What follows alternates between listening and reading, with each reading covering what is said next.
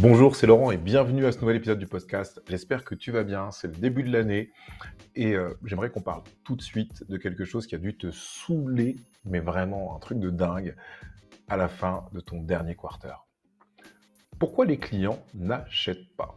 En fait, les études récentes montrent que la moyenne des deals conclus est de 40%, tout secteur confondu. 40%, c'est en fait, c'est juste génial. Et il faudrait s'applaudir pour ça. Parce que ça correspond aussi aux chiffres du pourcentage à 3 points de Stephen Curry.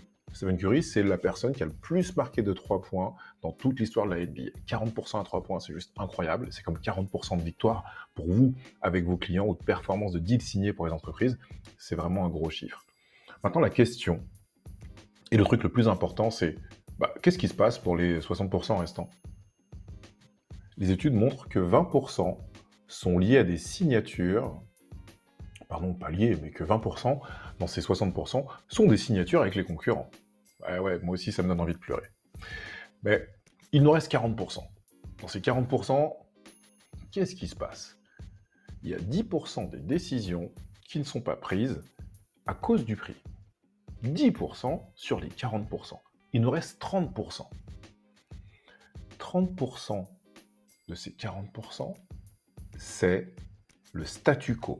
Ils n'ont pas voulu prendre de décision, ils n'ont pas bougé. Maintenant, si on regroupe les 10% du prix, les 30% du statu quo, 40% des 60% sur les deals qui ne, sont pas, se sont pas signés sont, sont dus à des non-décisions d'achat.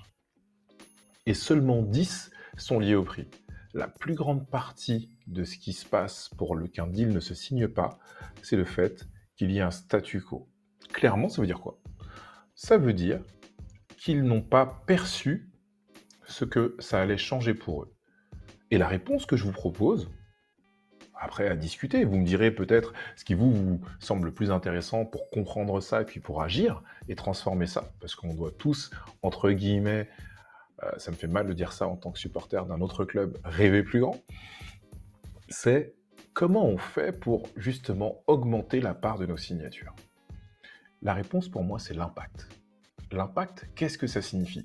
Ça veut dire que pour une somme donnée, je dois obtenir quelque chose en retour, quelque chose que je veux réellement. Ça veut dire quoi?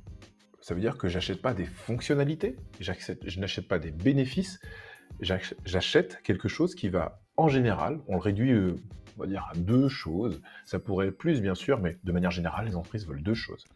Elles veulent, un, augmenter leurs revenus. Deux, diminuer leurs coûts. Ce sont les deux types d'impacts les plus souvent cités par les entreprises. Ces deux impacts, ils sont mesurables. Ils sont mesurables et on peut dire, je vais augmenter mes revenus de 10% ou de 20% grâce à votre solution et je vais diminuer mes coûts de 10, 20, 30, soyons fous, 40% grâce à votre solution. Alors ça s'applique beaucoup, bien sûr, au SaaS, au marketplace, mais ça peut être aussi se voir sur des propositions de services, pourquoi pas. Le tout est de bien déterminer l'impact qu'on va avoir. Pourquoi c'est important en fait de souligner l'impact, de le mettre en lumière? C'est parce qu'en fait, comme je vous l'ai dit, maintenant c'est ce qu'on veut obtenir lorsqu'on achète quelque chose. Et pourquoi cet impact est important? Parce qu'il y a deux types d'impact. Le premier dont on a parlé qui est mesurable, qu'on va déterminer comme l'impact rationnel. Et puis, ensuite, il y a l'impact émotionnel et ça joue sur nos prises de décision. Vous savez, ce fameux cerveau reptilien, l'impact émotionnel. Ça veut dire que je vais aller chercher ce qui, personnellement, pour mon interlocuteur, a du sens. Généralement, ça peut être le fait qu'il passe tout son week-end à remplir des tableurs Excel ou à utiliser un CRM ou un ATS complètement nul et euh, il en peut plus, quoi. Ça, euh, c'est juste pas normal de bosser le week-end, on est d'accord, surtout avec tout ce qui se passe maintenant. Et puis, bien sûr, bien avant, en vérité. Et puis, ça, c'est pas quelque chose qui peut aller dire à son patron et dire, euh, en fait, euh, moi, je voudrais qu'on achète ce soft, du moins ce logiciel, pardon, parce que je vais arriver à économiser mes week-ends euh, et on va gagner du temps euh, sur mes week-ends grâce à ça. C'est pas quelque chose qui peut justifier. Ce qu'il va mettre en avant, c'est le côté rationnel.